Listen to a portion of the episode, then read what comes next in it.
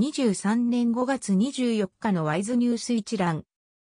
台湾の経済ニュースが音声で聞ける、耳よりワイズ。こちらではトップニュースとその他ニュースのタイトルをまとめてお届けします。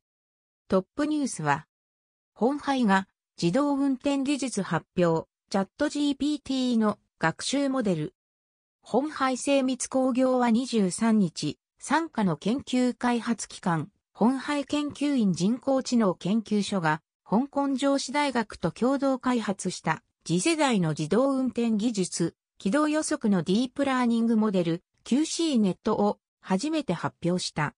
米オープン AI の対話型 AI サービス、チャット GPT にも使われたディープラーニングモデル、トランスフォーマーアーキテクチャを使用しており、従来技術と比べ、より現実に近い交通環境の情報を理解できると謳う。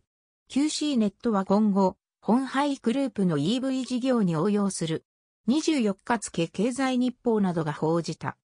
その他ニュースのタイトルは、インテル CEO が包帯、TSMC と面会予定なし。プリント基盤の何アデンロ版、緊急受注増加。和待記者、中間ボーナス6から7ヶ月か。4月の工業生産指数、11ヶ月連続で前年割れ。小売業と飲食業、4月売上高が同月の過去最高。台北ツーリズムエキスポ26から29日開催。4ポイントバイシェラトン、議来検証系に6月オープンへ。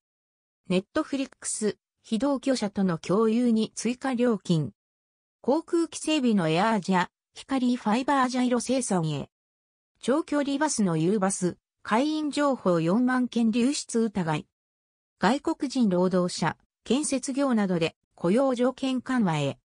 景気回復は遅くとも、第4四半期に国家発展委員会予測。4月の電力景気信号、7ヶ月連続、交代。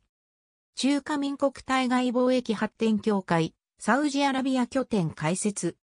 新華社初の中退記者、国務院台湾事務弁公室新聞局副局長に就任か。